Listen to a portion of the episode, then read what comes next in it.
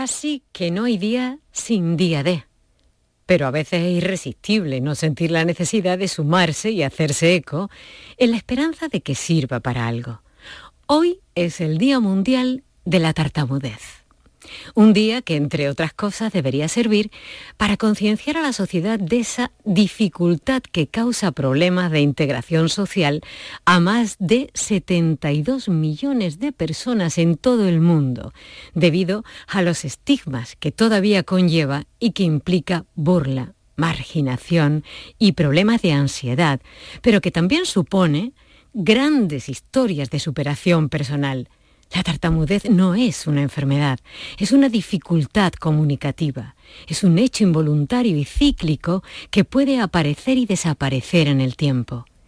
En muchas ocasiones, el desconocimiento puede llevarnos a actuar mal frente a una persona tartamuda. La regla principal, sin duda, es el respeto. Trata a las personas tartamudas tal y como lo harías con otra persona.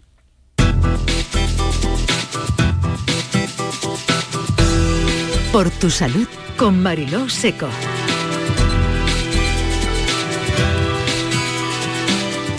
Y como todos los viernes, ya está con nosotros Paco Flores, periodista especializado en salud. Y vendrá, pues, bueno, a sorprendernos, avances médicos, curiosidades. Paco Flores, buenas tardes. Muy buenas tardes, Mariló. Aquí esperando el fin de semana ya. tanto nos gusta. Pues sí, a veces estamos más preparados, otras veces nos coge, en fin, menos preparados y con menos eh, cosas previstas, pero siempre estamos con ganas, que eso es lo importante.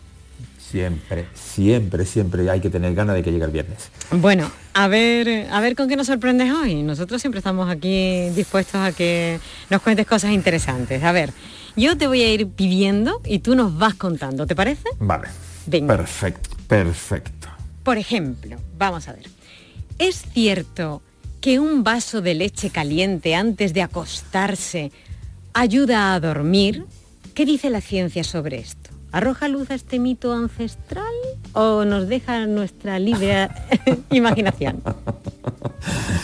Pues es la verdad que cuando lo leí me hizo mucha gracia. Las abuelas y las madres siempre nos han dicho, Mariló, que beber un vaso de leche caliente antes de acostarse favorece, por lo menos dicen ellas, un buen descanso nocturno. Hasta ahora estas propiedades de la leche para conciliar el sueño se le han solido atribuir al triptófano de la leche. Por los científicos ahora han descubierto una mezcla de péptidos de la leche llamada hidrolizado tríptico de caseína que alivia el estrés y mejora el sueño. Mi madre siempre lo ha dicho, se lo ha dicho a mi hija tómate un vasico de leche. Digo vasico porque mi madre es de tu de Almería y por eso del vasico. y dormirás mejor, hija. Y ahora no solo la abuela, sino que la ciencia lo ratifica. Es más, los científicos podrían utilizar estos componentes de leche para elaborar remedios naturales para el sueño. La ciencia da la razón a las madres y las abuelas. Tomar un vaso de leche antes de dormir reduce la ansiedad y nos ayuda a dormir el sueño o a conciliar el sueño. Fantástico. Maravilloso. Voy a grabar esto y se lo voy a poner a mi hija, así en bucle, a ver si me hace un poco de caso. Sí, totalmente. Vamos a ver, un pues biomarcador que predice la mortalidad y los eventos cardiovasculares en personas candidatas a trasplante renal. A ver.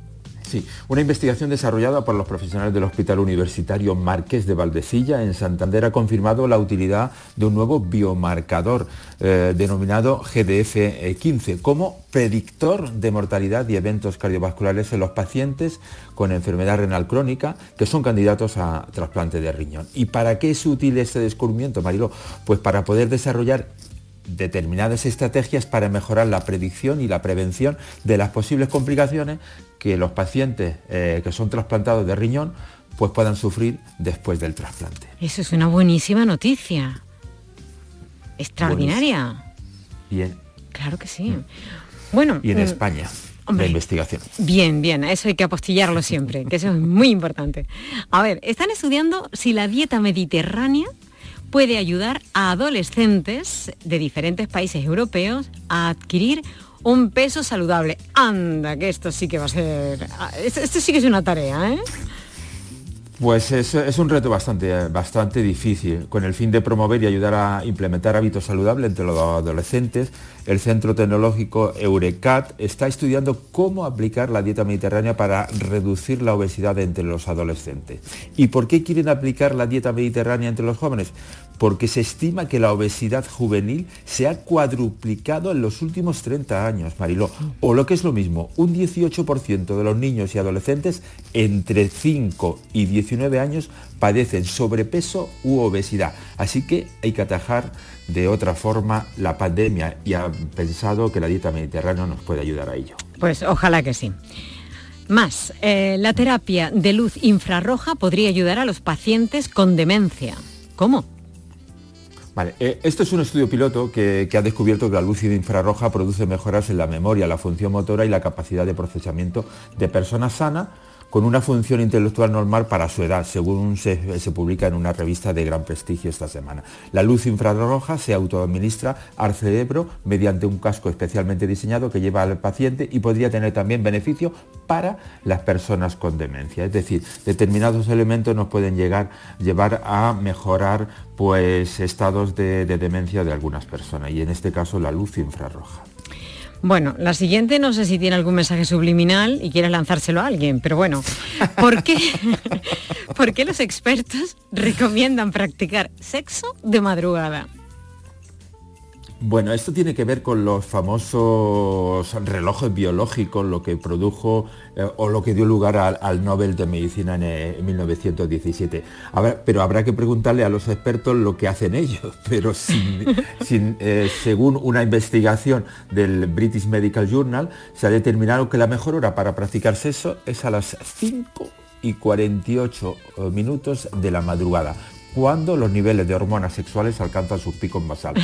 Es cierto que cada persona tiene su ritmo sexual propio y oscilante, lo mismo que tiene un reloj biológico cada persona, basado en la secreción de hormonas, pero la combinación de estos datos le lleva al British Medical Journal a determinar que la mejor hora para practicar sexo es a las 6 menos 10 minutos aproximadamente. Eh, todo el mundo hay que ponerse el despertador. Hay que ponerse el despertador.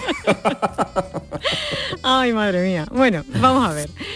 Bueno, eh, pero tantos efectos positivos tienen la práctica de, las relaciones sexuales. ¿Cómo? Pues lo que explica el British Medical Journal es que los tiene muchos efectos positivos para la salud, eh, el tener una vida sexual activa y plena, eh, y eso es bien conocido por todos. También han sido muy estudiados en diferentes estudios y existe mucha evidencia alrededor de sus beneficios en la, mejora de la calidad de vida. Los más conocidos y destacados son que fortalece el corazón, el cuerpo se activa como si estuviera eh, haciendo cualquier ejercicio aeróbico, reduce el estrés y el dolor y reduce el riesgo de padecer un cáncer de próstata, en el caso de los hombres, mejora la calidad del sueño. Así que por muchos elementos hay que tener una eh, práctica de relaciones sexuales habituales que favorece la salud marina. Menuda propaganda, menuda propaganda, bueno. bueno, nada, hay que animarse. Sí, sí, venga. Eso es importantísimo, sobre todo todo lo que anime arriba.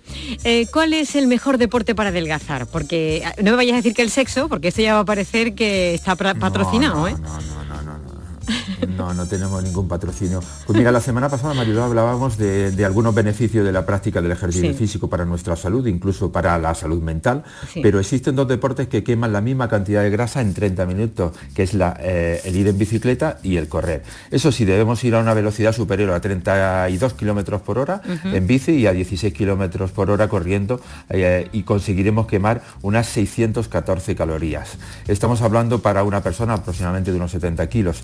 Después está el balonmano y la natación de estilo libre. Vale, o sea que salir por ahí de tiendas no sirve. Em, sin no grasas sirve para eh, adelgazar. Para adelgazar. Eh, sin grasas, las células del cáncer no pueden crecer.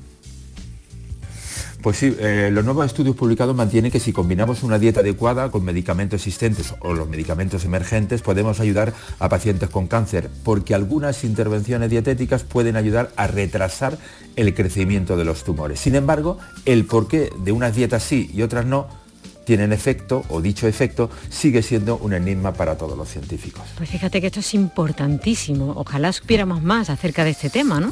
Hay que seguir investigando. Sin ciencia no hay futuro, Mario. Está claro.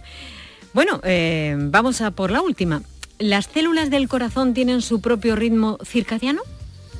Pues eso es lo que hablábamos antes, eh, también con los biorritmos de, la actividad sexual. Un nuevo estudio ha demostrado cómo los ritmos cardíacos en las células cardíacas ayudan a cambiar la función cardíaca a lo largo del día y pueden aplicar eh, por qué o pueden explicar por qué los trabajadores por turno son más vulnerables a los problemas cardíacos. Por ejemplo, este estudio explica que si los relojes circadianos del corazón se desincronizan con los del cerebro, como ocurre durante el trabajo por turnos, el sistema cardiovascular puede ser menos eh, o puede eh, servir, mm, mm, tener más dificultades para lidiar con el estrés diario de la vida laboral. Es decir, nosotros, nuestro corazón tiene un ritmo circadiano eh, que obedece a las horas de luz del día. Si nosotros trabajamos por la noche, nuestro cerebro funciona a otro ritmo circadiano. Si los desajustamos, Podemos tener más problemas para eh, manejar el estrés. Muy bien, pues también es una cuestión realmente importante, porque cuánta gente eh, trabaja de esa manera. Pues muy bien, me ha encantado todo lo que me has contado. Me, he tomado nota de todo. ¿eh? Espero que los oyentes hayan hecho exactamente lo mismo. Pues para eso lo contamos aquí cada semana. Vamos con otro tema muy importante, porque desde hoy em, se celebra en el seno de la Universidad Loyola de Sevilla el 27 Congreso de la Sociedad Andaluza de Neuropsicología. Y dentro de este encuentro científico nos vamos a centrar en el deterioro funcional que se produce en las personas que padecen esclerosis múltiple. Para eso hemos invitado a nuestro programa al doctor Alejandro Galbao. A mí me gustaría, Paco, que nos lo presentaras. Pues Alejandro Galbao es doctor en psicología, neuropsicólogo, profesor del Departamento de Psicología y Laboratorio de Neurociencia Humana de la Universidad Loyola de Andalucía. Es un investigador muy activo en el Instituto Maimónides de Investigación Biomédica de Córdoba. Es un joven, lo que decimos, muy bien preparado, Mario. Pues nos encanta recibirlo. Alejandro Galbao, doctor, eh, buenas tardes. Buenas tardes, Mariló, encantado de saludarla. Muy amable eh, por habernos, por dedicarnos este tiempo. Esta mañana ha dictado una charla sobre los marcadores que se emplean para detectar el deterioro funcional de la esclerosis múltiple, una enfermedad del cerebro y la médula espinal, sistema nervioso central, que puede provocar discapacidad. ¿Cómo afecta el deterioro cognitivo a un paciente con esclerosis múltiple? Bueno, pues digamos que hay diferentes fases dentro de la enfermedad y diferentes grados de evolución, pero aproximadamente hoy en día sabemos que un 60 o 70% de estos pacientes pueden presentar algún deterioro en principio sutil eh, relacionado con la atención, con la memoria, con la velocidad de procesamiento, también algunos problemas de lenguaje. Y a medida que avanza la enfermedad, pues estos problemas pueden irse haciendo cada vez más evidentes. Doctor, tan importante es la, detección precoz y sobre todo detectar el deterioro funcional en esta enfermedad. Sí, es relevante porque sabemos hoy en día que en cuanto antes detectemos estos problemas que además están relacionados con la progresión de la enfermedad, es decir, sabemos que el deterioro cognitivo puede actuar como un marcador temprano de progresión de la discapacidad funcional a lo largo del tiempo, pues cuanto antes podamos detectar esta serie de problemas, antes podremos solucionarlos, antes podremos intervenir sobre ellos. Por lo que actualmente hay diversos grupos de investigación por todo el mundo intentando de alguna manera investigar o evaluar qué parámetros pueden ser los más sensibles, los que nos den información de manera más temprana, incluso antes de las escalas tradicionales o las pruebas que nosotros llamamos gold standard, ¿no? las pruebas, digamos, estandarizadas que se suelen usar hoy en día. Doctor, ¿y qué propuestas ha hecho esta mañana en su conferencia? Eh, pensando mientras caminas. Qué bonito título. Sí, bueno, esto viene de finales de los años 90, unos estudios que fueron realizados con demencia, demencia tipo Alzheimer. A partir de ahí, bueno, se propuso que, es posible que la cognición durante la marcha pudiera estar sujeta a una especie de esfuerzo, ¿no? Es decir, cuando hacemos dos cosas a la vez, yo creo que si todos pensamos en nuestra vida diaria, ¿no? Pues nos llaman por teléfono, tenemos que atender una conversación quizás más profunda de la cuenta y vamos caminando, muchos de nosotros nos pararemos, ¿no? O en el supermercado si atendemos a la lista de la compra y a la vez intentamos planificar la receta que vamos a hacer después, pues muchas veces no podemos seguir el movimiento, nuestra marcha o incluso podemos parar, ¿no? Por completo nuestro caminar para poder atender a la tarea cognitiva.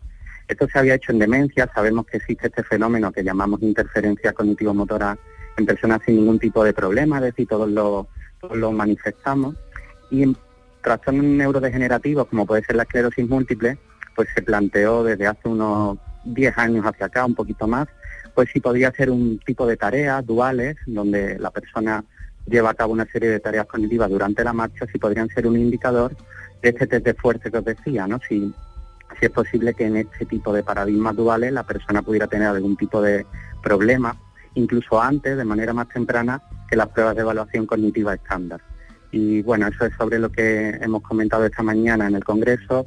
Eh, llevamos una línea con el INIVIC eh, desde hace ya unos seis años eh, productiva y estamos ahí en, ese, en, esa, en esa línea trabajando. Interesante. Doctor, la esclerosis múltiple, siempre que pensamos en ella, pensamos en el neurólogo, pero sin embargo requiere una atención multidisciplinar. ¿Qué papel juega la neuropsicología en el abordaje de esta enfermedad? Es una tarea muy interesante, una pregunta muy interesante, porque para cualquier tipo de trastorno neurológico, en concreto en la esclerosis múltiple, como estamos hablando ahora mismo, hace falta un equipo multidisciplinar que, por supuesto, está conformado por neurólogos, pero también por otros profesionales como el fisioterapeuta, el enfermero o, en este caso, el neuropsicólogo. La labor del neuropsicólogo consiste fundamentalmente en relación con el equipo y coordinado con todo el equipo en la evaluación cognitiva, emocional y conductual de estos pacientes es decir, pues cómo es el rendimiento en memoria, en atención, en lenguaje, también en cuestiones relacionadas con el movimiento, como, como estábamos comentando anteriormente, estado de ánimo también muy importante, lo que puede suponer un diagnóstico crónico ¿no? para estas personas, todo el apoyo emocional, la funcionalidad, también desde el área de terapia ocupacional o de incluso de trabajo social, ¿no? en coordinación con la neuropsicología, trabajamos para que la persona, dentro de la problemática que, que bueno que le sucede pueda tener una vida lo más adaptada posible y lo más funcional posible atendiendo a su a su individualidad a su condición. Eh, doctor usted es, un investigador muy activo en el Instituto Maimónides de Investigación Biomédica de Córdoba. ¿en qué está trabajando y cómo nos vamos a beneficiar los andaluces de sus investigaciones? Bueno, la verdad que el equipo del INIBI, liderado por el doctor Agüez, ahí todo el equipo, con, también Cristina Conde a la cabeza desde el área de neuropsicología, es un, es un equipo que lleva trabajando muchísimos años en, en trastornos neurológicos, han trabajado en demencia y en esclerosis múltiple de manera, de manera intensa en trabajos con ensayos clínicos y, muchas cosas más, que sería difícil comentar ahora por, cuestiones de tiempo, pero nuestro objetivo, nuestro objetivo siempre es a través de la investigación científica básica trasladar ¿no? al mundo de la clínica parámetros, herramientas, paradigmas, evaluación, instrumentos que sean útiles para mejorar la calidad de vida de estas personas. ¿no? De manera que toda esta línea que os he comentado de la tarea de evaluación cognitivo-motora de estos pacientes, al final lo que pretende es ver qué metodología podemos aplicar para una evaluación sencilla, barata, económica, fácil de hacer y que aporte una información relevante para diagnosticar y evaluar cuanto antes a estas personas, poder detectar estos problemas y poder intervenir de manera lo más temprana posible en ellos. Eh, es importante la labor que hacen ustedes, eh, pero eh, tan adelantados estamos en Andalucía en este proceso de investigación porque parece que, en Córdoba lo tiene muy claro. La verdad que en, relación a la esclerosis múltiple, Andalucía siempre ha, destacado, ¿no? Hay diversos neurólogos que llevan décadas, muchísimo tiempo y una trayectoria muy larga en Andalucía trabajando en esclerosis múltiple. Pues por ejemplo el doctor Izquierdo desde Sevilla, el doctor Oscar Fernández, eh, o el doctor Agüera, como, como comentaba aquí en Córdoba, y la verdad que son equipos muy grandes que trabajan a muchos niveles y que siempre han tenido, claro, desde que yo empecé a trabajar en esto hace ya 15 años, siempre que los he conocido, pues siempre pretendían no solo generar conocimiento, sino eh, utilizar, desarrollar y, digamos, implementar eh, técnicas, estrategias o, o, instrumentos que fueran útiles para la persona individual, ¿no? No solamente generar conocimiento, sino ayudar directamente, lo más directamente posible a las personas que tienen estas condiciones. Y, Andalucía sin duda es una de las comunidades líderes en esta, en esta materia en España. Bueno, nos queda muy poco tiempo, pero quizá nos puedan decir, eh, antes de marcharse, eh, de qué otros temas van a hablar mañana en el Congreso de la Sociedad Andaluza pues de Neuropsicología. Sí, el Congreso la verdad que es muy interesante porque se centra en, en enfermedades neurodegenerativas. Hay un bloque temático muy extenso sobre esclerosis múltiple y hay otro bloque muy extenso de otras enfermedades neurodegenerativas como puede ser el Parkinson, el Alzheimer. Incluso al final hay una ponencia sobre bueno, el impacto emocional que ha tenido la, la pandemia que hemos vivido todos, ¿no? A nivel cognitivo, emocional, en diversos pacientes con trastornos neurológicos. Es un congreso ya con trayectoria, son muchos años, eh, también unido a otros congresos a nivel nacional de la misma temática, del área de neuropsicología, y la verdad que es un sitio siempre interesante donde actualizarse, no solo los profesionales, sino los investigadores y también los, jóvenes, digamos, investigadores que están pues desarrollando sus proyectos de tesis doctoral, etcétera. Es un punto de encuentro interesante siempre en Andalucía. Pues, eh, eh doctor... Marido, no sé si nos queda, nos queda tiempo, no, no Apenas un minuto. No, simplemente, doctor, eh, ¿ha hecho muchos estragos eh, la pandemia en el deterioro cognitivo de los andaluces? Pues sí, imagínese una persona ¿no? que ya tiene una serie de dificultades por su condición clínica y que encima pues vive esta situación que todos hemos vivido de confinamiento, donde no puede relacionarse socialmente, donde no puede hacer las tareas que, bueno, día a día hacía y sí ha, tenido unas consecuencias graves. Este tipo de pacientes necesitan una estructura, una serie de apoyos y claro, ahí la vida cambió para todos, las, eh, pautas y las tareas diarias que solían hacer pues fueron totalmente modificadas y sí que ha sido un, trago bastante importante para todos, profesionales y para pacientes y familiares. La verdad que sí. Pues eh, doctor Alejandro Galbao, eh, doctor en psicología, neuropsicólogo, profesor del Departamento de Psicología y Laboratorio de Neurociencia Humana de la Universidad de Loyola, Andalucía. Muchísimas gracias por haber estado con nosotros esta tarde. Muchísimas gracias a ustedes, hacéis una labor muy, muy importante para todo el mundo y enhorabuena por vuestro trabajo. Eh, Paco Flores, eh, como siempre, pues gracias. Encantado otra semana más a vosotros. La próxima un poquito más. Y buen fin de semana. gracias. Gracias también a Adolfo Martín por habernos ayudado con el sonido y la realización. Gracias a nuestros oyentes por haber estado ahí. Que tengan un buenísimo fin de semana y hasta el lunes. Canal Sur Radio te cuida. Por tu salud con Mariló Seco.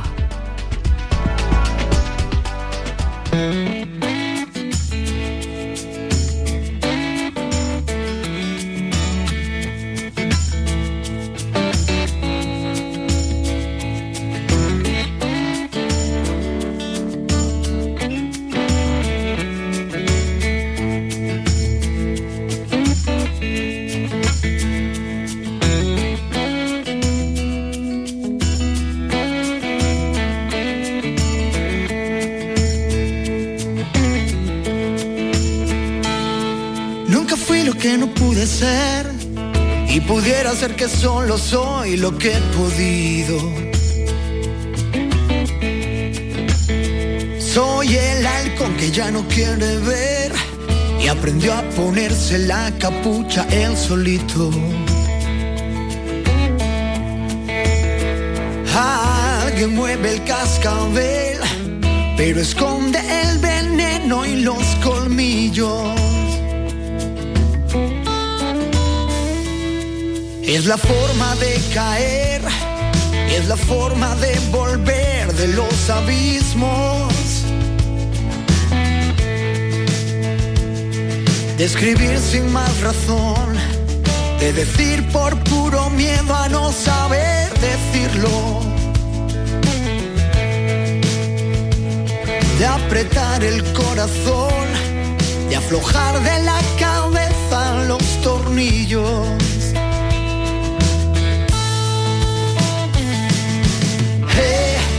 Vosotros que me veis, decidme quién soy yo.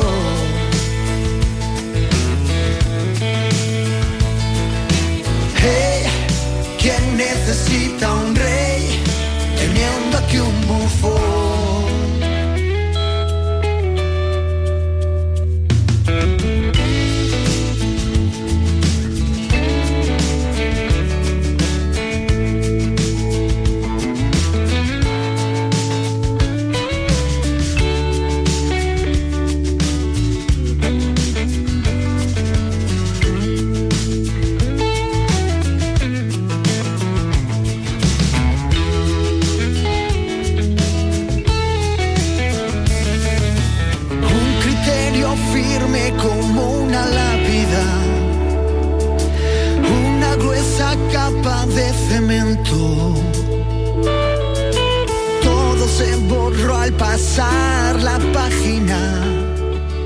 Aquadeus, ahora más cerca de ti, procedente del manantial Sierra Nevada, un agua excepcional en sabor, de mineralización débil que nace en tu región. Aquadeus Sierra Nevada es ideal para hidratar a toda la familia y no olvides tirar tu botella al contenedor amarillo. Aquadeus, fuente de vida, ahora también en Andalucía. Ni el challenge del papel higiénico, ni el de la botella los retos más difíciles a los que se enfrenta nuestra generación están en la vida real, como el famoso Encontrar Trabajo Challenge o el Independizarse Challenge.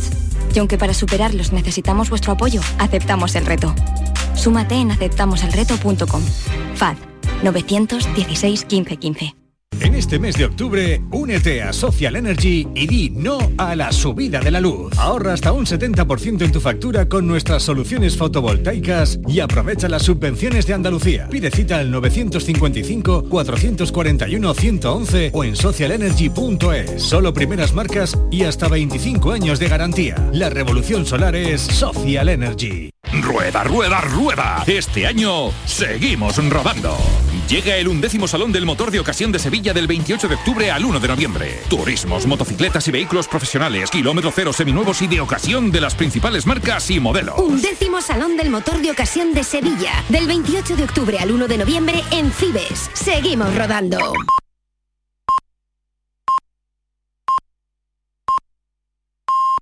Tu gente, tu radio está aquí. Quédate en Canal Sur Radio, la radio de Andalucía.